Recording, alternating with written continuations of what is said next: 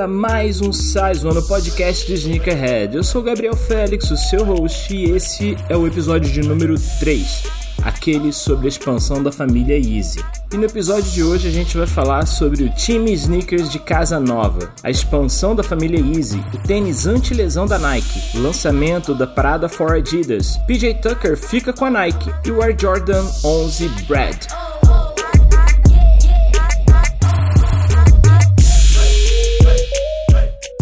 É, galera, estamos completando um mês de podcast. Construir o Size junto com vocês tem sido um desafio e uma alegria muito grande para mim. Eu, como já falei lá no começo, eu sou um entusiasta da plataforma e entusiasta também do, da cultura sneaker. E esse projeto está me ajudando muito nos dois lados. Um, a conhecer um pouco mais, agora do lado do, do ponto de vista da produção, da direção, edição, enfim, tudo aquilo que envolve um projeto como esse, como um podcast, e o outro também me forçando, num bom sentido, mas me forçando a aprender um pouco mais a respeito da cultura e do universo, de tudo aquilo que envolve o trabalho do universo Sneakerhead. E é claro que eu não conseguiria e não, não vou conseguir fazer isso sozinho, um por ser novato nos dois assuntos e por consequência vou errar bastante nesse processo e é muito importante ter pessoas é, que estejam dispostas a me ajudar também. Como é o caso do ouvinte Bruno Freitas, que esteve comigo nesse último episódio, onde eu fiz uma retífica a respeito de uma lista que eu postei errado, enfim. Eu quero trazer esse tipo de pessoa para mais perto. Assim como o Bruno, eu quero trazer outros ouvintes para conversar, trocar ideia em cima de pautas que sejam interessantes e é, eu consiga absorver mais. Eu tenho muito essa visão pessoal de querer estar cercado de pessoas melhores que eu, independente do assunto. Eu acho que essa é uma das, não uma das únicas, mas uma das melhores formas que a gente tem para se desenvolver enquanto pessoa, enquanto ser humano, enquanto profissional, é estar cercado de pessoas melhores que a gente em determinado assunto, que dessa forma a gente nivela por cima e não por baixo. Então, de novo, queria muito agradecer ao Bruno pela disponibilidade, pela generosidade do tempo dele, de estar aqui comigo, é, trocando ideia, também adicionando ao papo que a gente teve, podendo gerar esse conteúdo para todo mundo. E também queria muito agradecer aos feedbacks que eu já venho recebendo via o Instagram e via Twitter. Eu queria nomear alguns que chegaram para mim via Instagram. Queria agradecer ao Paulo Neto, ao Daniel Ferro, ao Geraldo Planche, agradecer também ao Bruno Lupozelli, ao Matheus Davids, um agradecimento também ao Guilherme Nascimento, um abração também para o meu camarada Alexandre Rafael. Enfim, um obrigado enorme para todos aqueles que estão ajudando o Size One e a mim a crescer. Muito obrigado mesmo.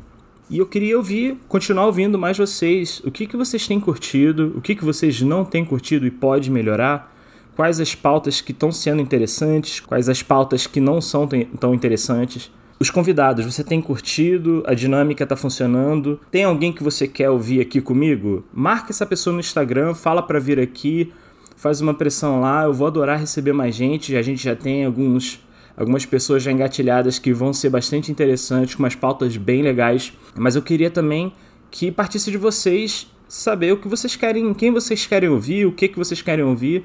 Enfim, isso é um, é um espaço que no, no final das contas a voz é minha, mas a comunidade é nossa. Eu quero que vocês façam parte dela também, beleza?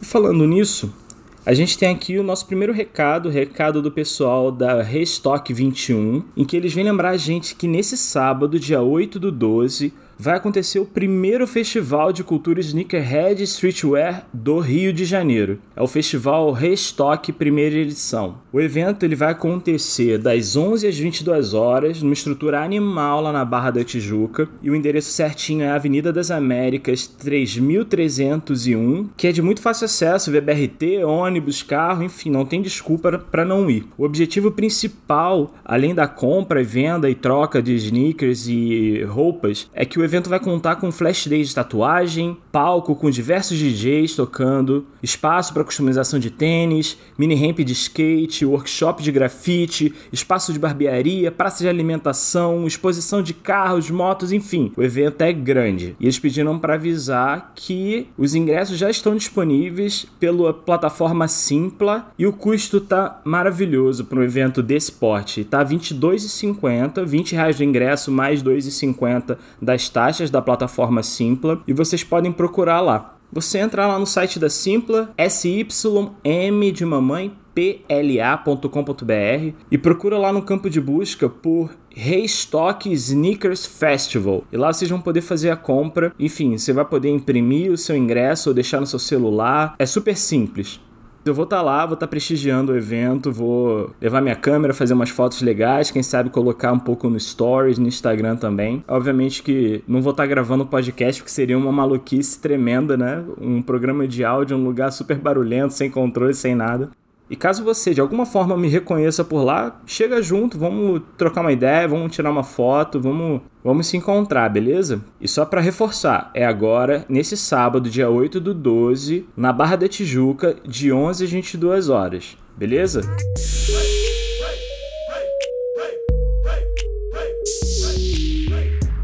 Em 2015, a Nike publicou nas suas principais lojas de aplicativos a primeira versão do seu app mais controverso. O Sneaker tinha por objetivo permitir acesso e compra dos lançamentos mais cobiçados em um único lugar. Além da compra, o app oferecia uma experiência mais abrangente. Os usuários podiam seguir e acompanhar as silhuetas específicas e aprender mais sobre as histórias e design dos modelos com conteúdos exclusivos da própria Nike. A teoria na prática é outra. Ao longo do tempo, a soma de problemas técnicos e péssima experiência fizeram com que os usuários ficassem cada vez mais vocais a respeito da qualidade do serviço. A cada novo lançamento feito pelo aplicativo, as frustrações aumentavam quando os usuários entravam em uma fila digital para ter acesso e depois de muito tempo eram recebidos por telas super negativas informando que eles não conseguiram dessa vez. Um dos memes mais conhecidos da comunidade é o W e o L. As letras são as iniciais da palavra won e lost, que em português significam ganhou ou perdeu. É claro que nem tudo é horrível. O app funciona muito bem em dias normais, sem lançamentos, com muito hype, e o time de desenvolvimento vem correndo atrás para tornar o serviço cada vez mais relevante e interessante, utilizando as novas tecnologias como realidade aumentada e a forma como o app armazena os padrões de comportamento a fim de entregar uma melhor experiência para os usuários. Esse empenho agora transborda os limites do digital e esparrama na forma de um novo escritório para o time do aplicativo. O escritório está localizado ao sul de Nova York, em um estúdio que vai abrigar mais de 100 colaboradores das mais diversas áreas, como design, marketing, engenheiros e cientistas de dados. Será que o problema do app era o lugar que os funcionários trabalhavam? Sei lá, vamos ver. Até agora o app não está disponível nas lojas brasileiras de aplicativos. Mas eu queria saber de você se alguma vez você viajando para fora você já utilizou. E se utilizou, como é que foi a experiência? Conta para mim que eu vou fazer questão de republicar lá no Instagram e no Twitter.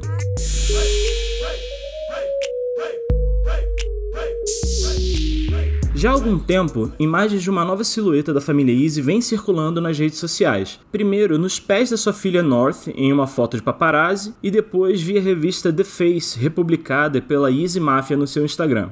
No início de novembro, em um evento promovido pela Fast Company em Nova York, Kanye participou de um painel junto com o líder de design da Yeezy, Steven Smith, e apresentaram oficialmente o Yeezy Foam Runner. As comparações nem um pouco elogiosas com os produtos da empresa americana Crocs vêm acontecendo desde o momento que as primeiras imagens surgiram na internet, mas poucos conseguiram enxergar além da capa, ou melhor, da alga. Esse tipo de comoção não é nem um pouco novidade. Kanye exibe um novo projeto de tênis.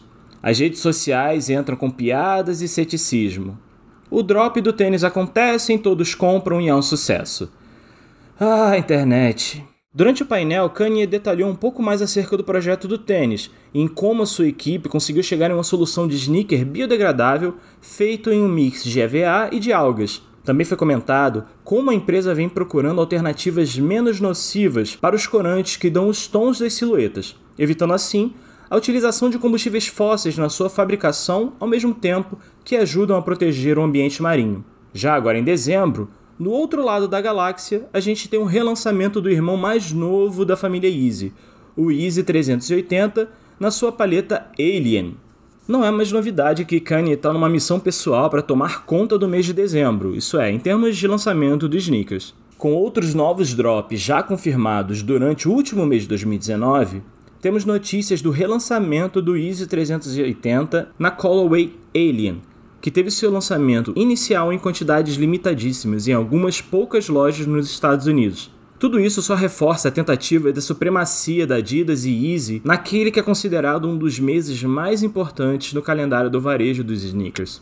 A Easy Mafia publicou que apenas uma dúzia de boutiques premium em todo o planeta receberão um drop do 380, em uma quantidade tão limitada quanto do primeiro lançamento. Atmos, Sneakers and Stuff e Keith são algumas das poucas que receberão esse lançamento em um preço estimado de 230 dólares. Ainda não temos previsão de chegada em território brasileiro oficialmente, então fiquem de olho nos seus vendedores de confiança e meus mais sinceros pêsames para o 13º do trabalhador brasileiro.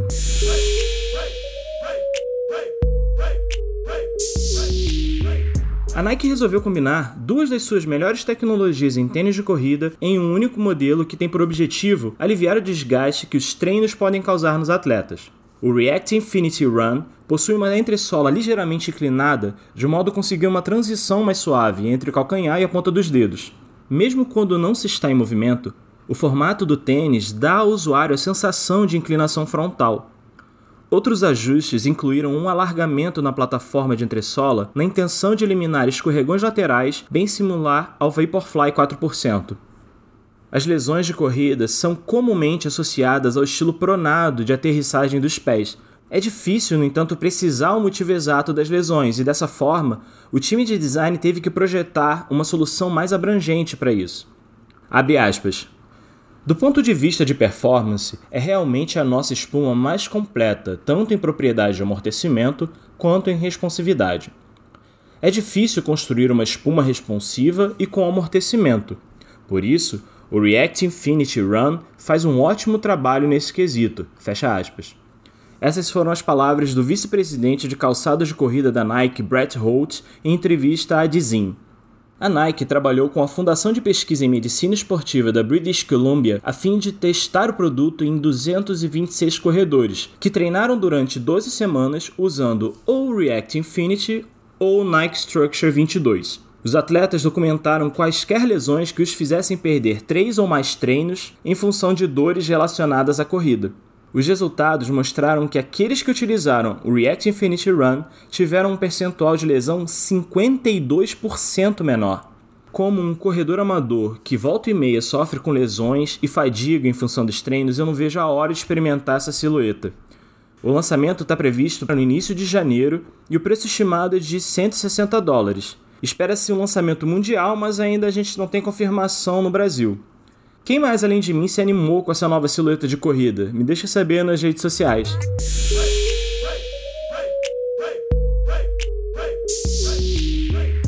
Ai, agora chegou minha hora favorita, a hora das rapidinhas. Um papo mais leve, mais solto, mais tranquilo.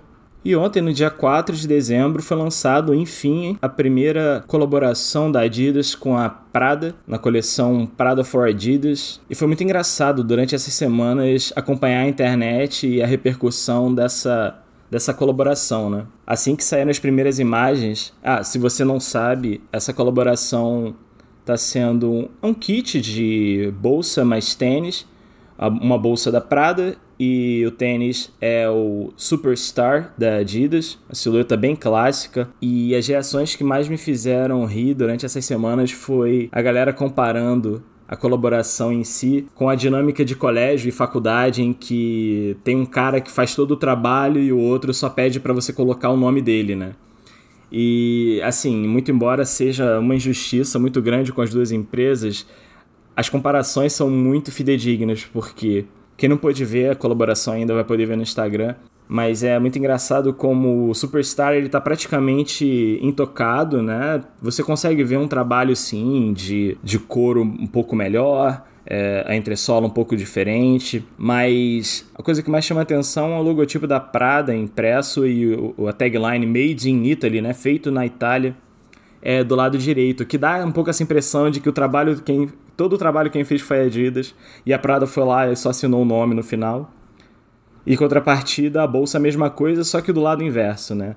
Todo o trabalho da bolsa foi feito pela Prada e a Adidas só foi lá e assinou. E foi muito curioso ver essa, essa reação na internet nesse sentido.